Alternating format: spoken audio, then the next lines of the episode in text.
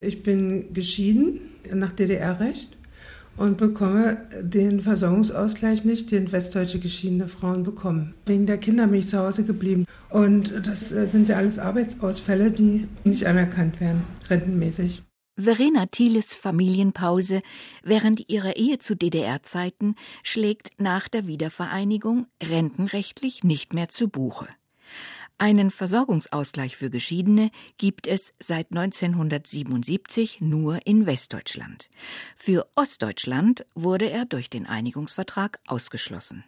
Grundsätzlich funktioniert der Versorgungsausgleich so, dass in der Regel der erwerbstätige Ehemann seiner geschiedenen Frau Rentenansprüche abtritt, wenn sie zum Beispiel wegen der Kindererziehung auf eine eigene Berufstätigkeit verzichtet hat. Dadurch sollen Rentennachteile ausgeglichen und Altersarmut verhindert werden. Dass Geschiedene in Ost und West unterschiedlich behandelt werden, ist vor allem in Westdeutschland so gut wie unbekannt. Nicht bekannt sind auch die Folgen davon, dass es den Versorgungsausgleich für Ostgeschiedene nicht gibt. Nach der Wende wurde ihre Zahl auf etwa 800.000 geschätzt. Davon sind inzwischen schon so viele verstorben, dass nur noch ungefähr 300.000 übrig sind. Eine von ihnen ist Erna Günther. Sie ließ sich nach 22 Jahren Ehe scheiden. Heute lebt sie von 650 Euro netto. Ich muss mich einschränken und ich muss damit leben. Das heißt, ich habe eine Zeit lang, wo ich noch jünger war und noch körperlich besser drauf war, etwas zwischenzeitlich gemacht und habe Grünarbeit gemacht, Gartenarbeit und habe stundenweise gearbeitet und habe dafür 5 Euro die Stunde noch was dazu verdient. Jetzt ist nichts mehr. Jetzt kann ich es nicht mehr. Ich bin 82 Jahre alt und körperlich vollkommen alle. 70 Prozent Schwerbeschädigung. Ich kann es nicht mehr. Ute Lauterbach war von 2009 bis 2013 die Vorsitzende des Vereins der in der DDR geschiedenen Frauen. Sie kennt viele solcher Fälle. Zum Beispiel eine Frau, die selbst das Badewasser nicht ablässt, nutzt es äh, zur Spülung der Toilette oder zu anderen Möglichkeiten, wie sie es im Haushalt noch machen kann. Diese Frau und auch mehrere Frauen, das weiß ich, können in der Apotheke ihre Medikamente nicht bezahlen. Und es ist doch klar, in diesem Alter kommt hinzu, da sind die Zähne dran. Da braucht man eine neue Brille, die ist auch teuer. Und das ist einfach nicht in Ordnung und vor allem nicht nach so vielen Arbeitsjahren. Erwin Sellering, Ministerpräsident von Mecklenburg-Vorpommern, gehört zu den Spitzenpolitikern, die sich mit dieser Armutsproblematik intensiv befasst haben. Er beurteilt die Sache so. Ich bin der Überzeugung, dass da ein vereinigungsbedingtes Unrecht vorliegt, dass eine Benachteiligung dieser Gruppe gegeben ist und dass man alles versuchen muss, um das gerade zu ziehen.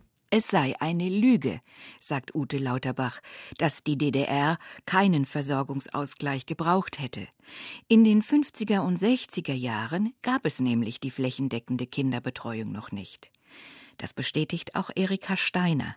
Ich bin 1982 geschieden worden ich habe 1957 geheiratet, habe 1960 und 61 ein Kind bekommen, bin nach den beiden Kindern zu Hause geblieben, weil in meinem Ort gar keine Kinderkrippe war, sondern ich hätte die Kinder in einen nächsten Ort in die Wochenkrippe geben müssen und das wollte ich nicht und bin zu Hause geblieben und bin zu Hause geblieben, bis meine beiden Kinder mit sieben und acht Jahren in die Schule gegangen sind.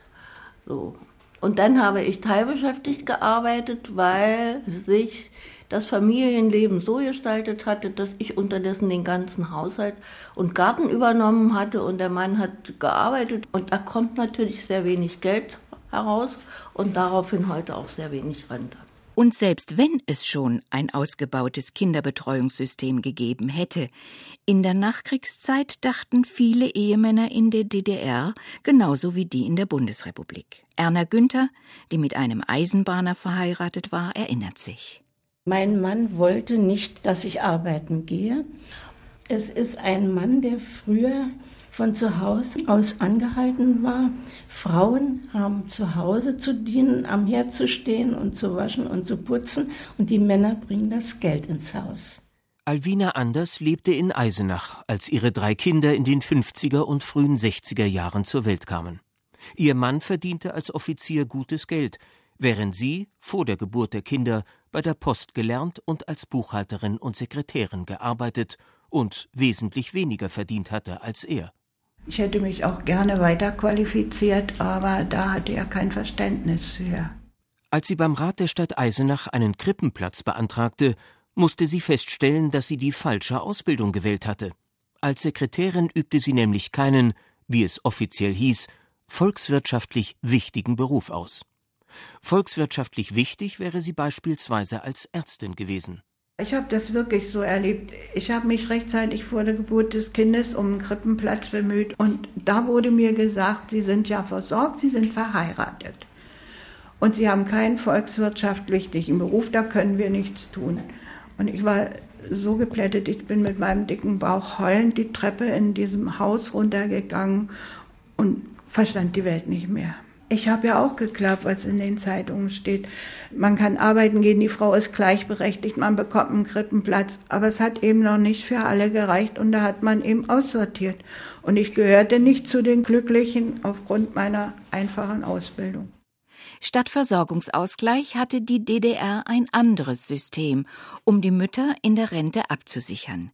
Marion Böker, Beraterin für Menschenrechte und Genderfragen, auf Deutsch bedeutet das Fragen der Geschlechtergerechtigkeit, erläutert es. Da zahlten die Frauen drei DDR-Mark ein, eine Weile lang, und bekamen dann Klebemarken, die sie in so ein kleines Buch einklebten um das später zu beweisen. In den und den Jahren haben sie reduziert, aber hier, sie haben eine symbolische Absicherung bezahlt. Damit wurde ihre Rente komplett aufrechterhalten. Also es wurde nicht ausgerechnet, wie lange, wie viel haben sie reduziert und wie viel sinkt die Rente, sondern diese symbolische Klebeaktion war eine Aufrechterhaltung der Rente, weil man wusste, sonst würden die Frauen in der Rente verlieren, aber sie taten ja damit gesellschaftlich auch finanziell für die Rente anerkannte Arbeit. Das Rentenrecht der DDR hatte noch eine weitere Besonderheit, auf die sich auch Verena Thiele verließ. Also mir war sehr bewusst, dass die letzten 20 Jahre für die Rentenberechnung zählen in der DDR und die ersten Jahre nicht.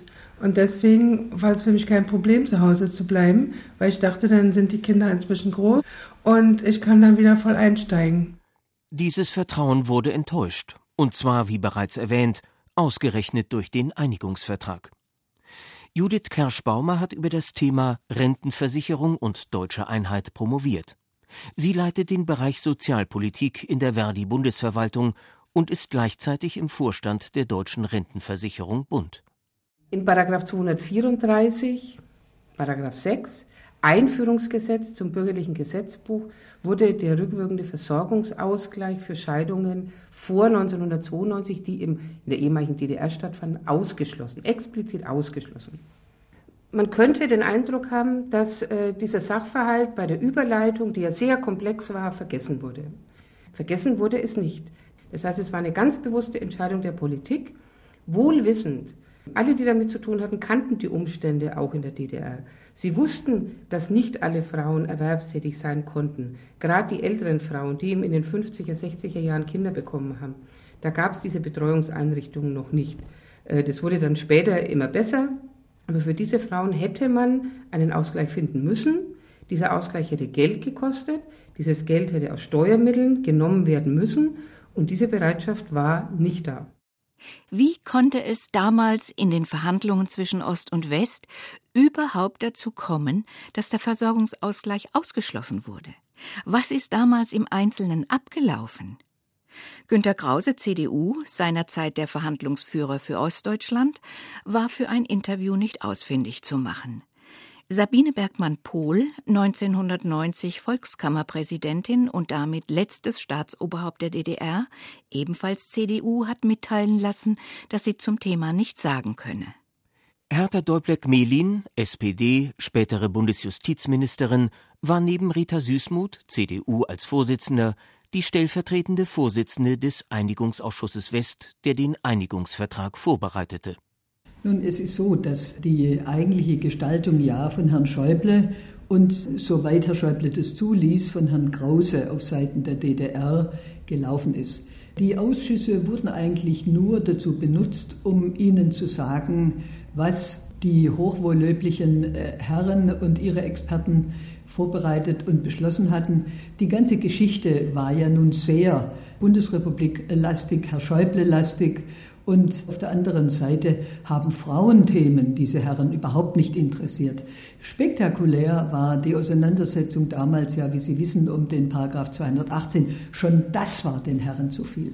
Da war keine große parlamentarische Kontrolle oder Verantwortlichkeit dabei, sondern uns wurde halt gesagt, was die Herren vereinbart hatten.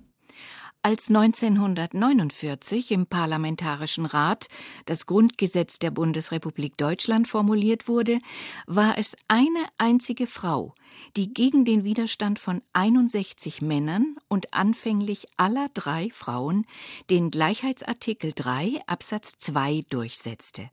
Männer und Frauen sind gleichberechtigt. Sie hieß Elisabeth Selbert. Gab es denn entsprechend keine solche durchsetzungsfähige Frau, die sich für die geschiedenen Frauen stark gemacht hat? Was heißt stark gemacht? Man kann ja Frau Süßmuth und auch mir nicht absprechen, dass wir das wollten. Das Problem war nur, dass die eigentlichen Verhandlungen von Herrn Schäuble und Herrn Krause geführt wurden. Und bestimmend waren die Herren Kohl und Co. auf der Westseite und die Herren de Maizière in seiner großen Koalition. Es war so, dass das Parlament das West, der Westdeutsche Bundestag und dann die Volkskammer jeweils nach einem bestimmten Schlüssel ihre Delegierten entsendeten. Und im Bundestag hatte damals Herr Kohl eine sehr große Mehrheit. Und in der DDR-Volkskammer war ebenfalls die Ost-CDU mit erheblicher Mehrheit vertreten. Deswegen war es auch sehr klar, dass also ein bestimmender Faktor von Seiten der Sozialdemokratinnen und Sozialdemokraten nicht möglich war.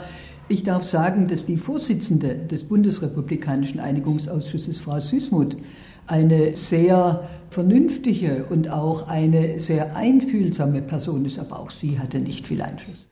Was der Ausschluss des Versorgungsausgleichs praktisch bedeutete, zeigte sich schnell, nachdem das Rentenüberleitungsgesetz in Kraft getreten war. Judith Kerschbaumer. Das hatte dann zur Folge, wenn ich damals nicht gearbeitet hatte in den 50er, 60er Jahren in der DDR, dann bekam ich dafür auch keine Zeit hin gut geschrieben.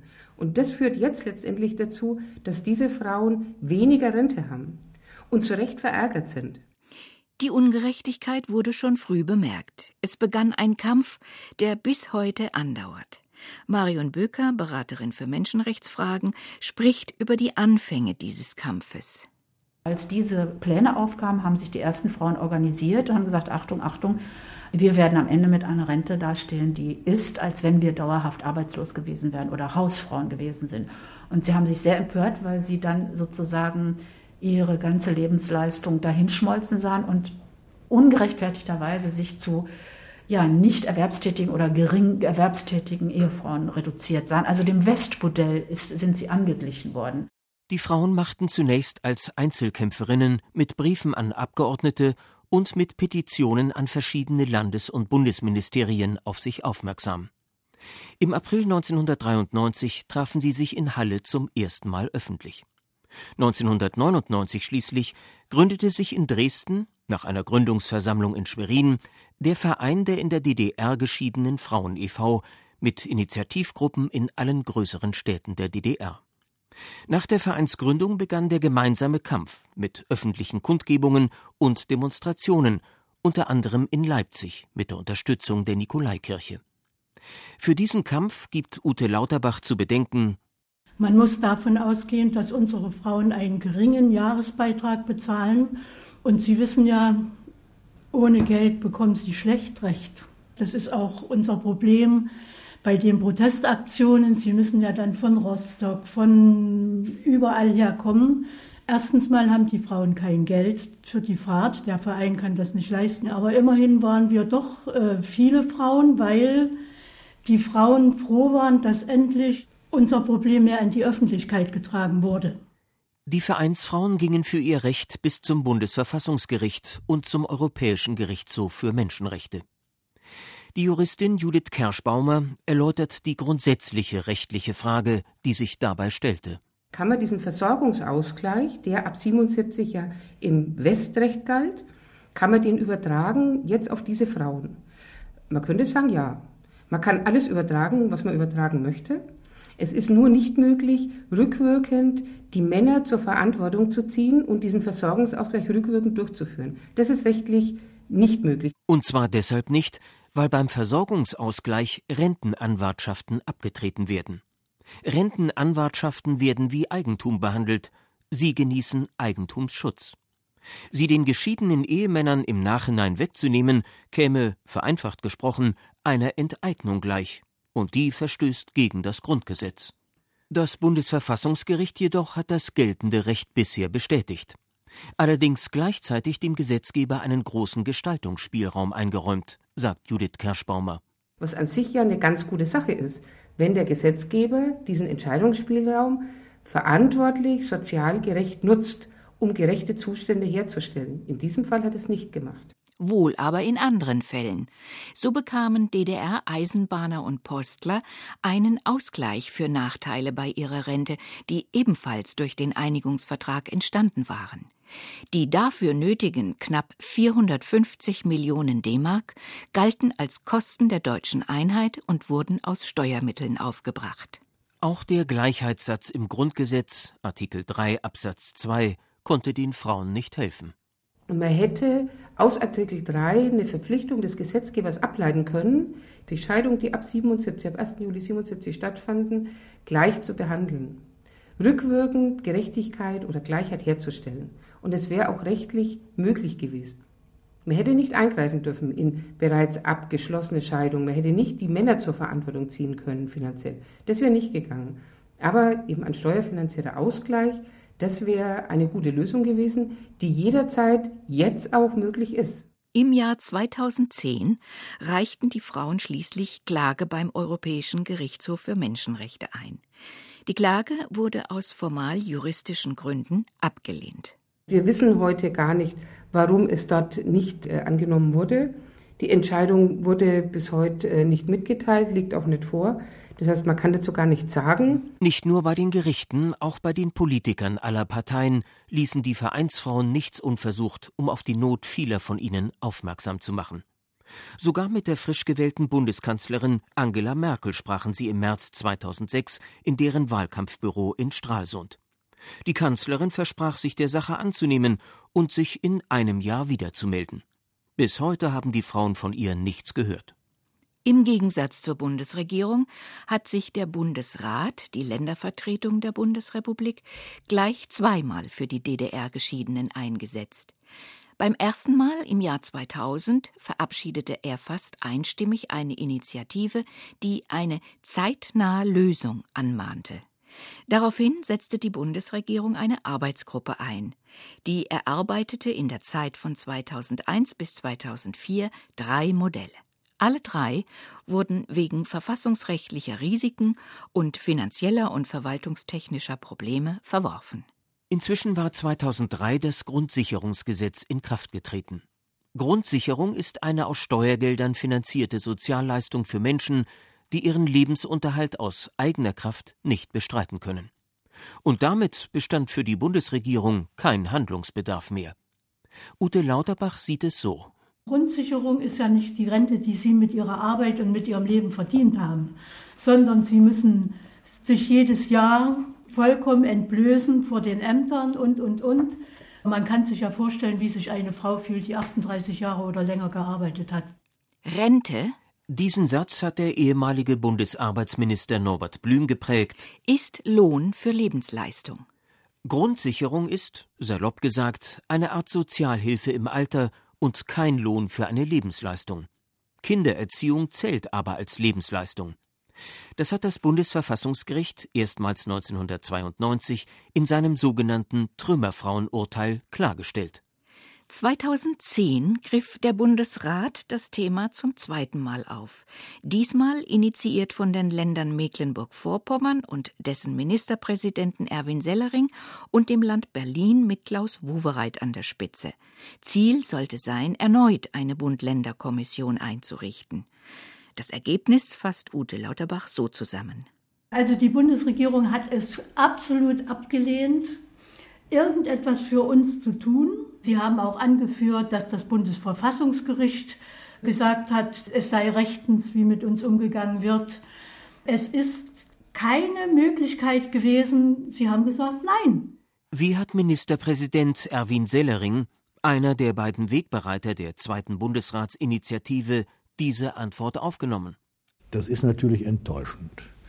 Wobei man sagen muss, Herzblut hatten, glaube ich, nur das eine oder andere ostdeutsche Bundesland dabei.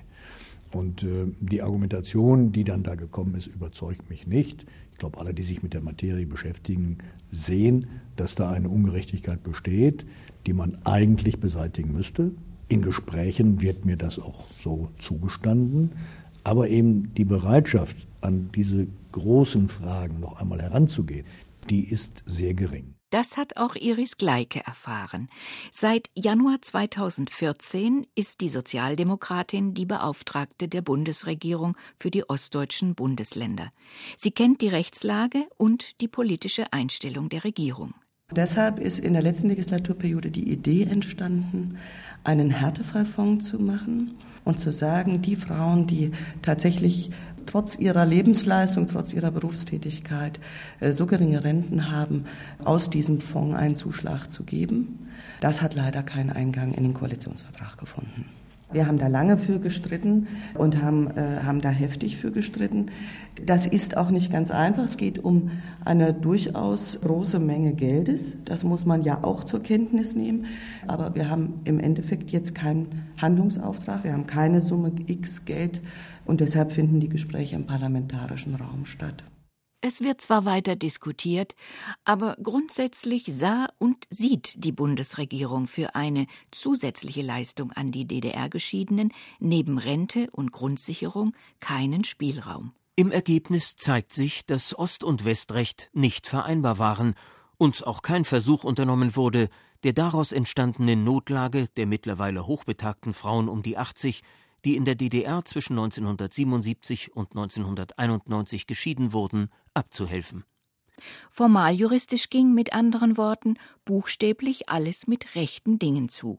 Hilde Schmidt, ebenfalls in der DDR geschieden, argwöhnt in einer Gesprächsrunde mit anderen betroffenen Frauen die biologische Uhr läuft. Und bei ganz vielen Frauen hofft man darauf, dass sie dann keine Rente mehr in Anspruch nehmen müssen. Und das ist eine schreiende Ungerechtigkeit.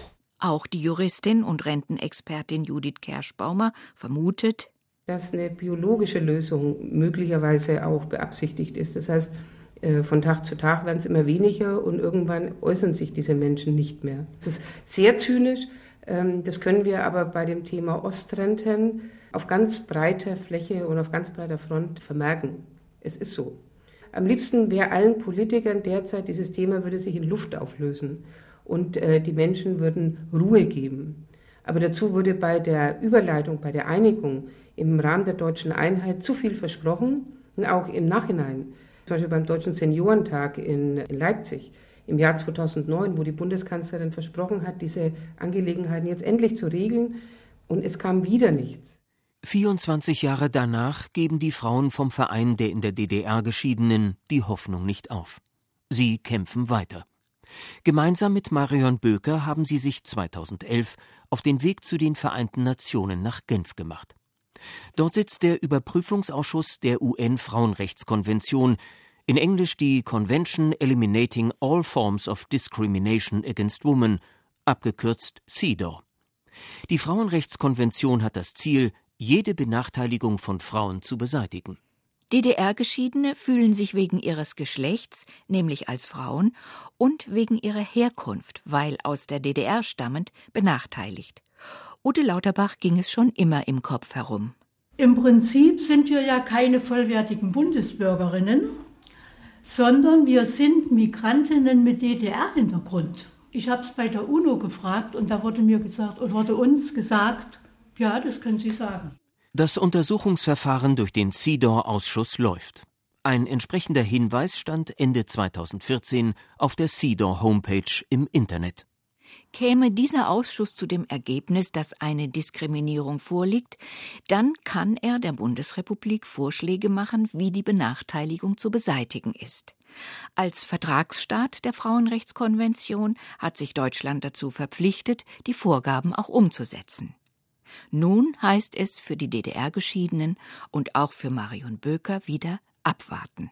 Wir warten jetzt den März ab, weil am 7. März dann die nächste Sitzung, die 60. Sitzung von CEDAW enden wird und danach wird man wieder in Spuren quasi eine Information finden.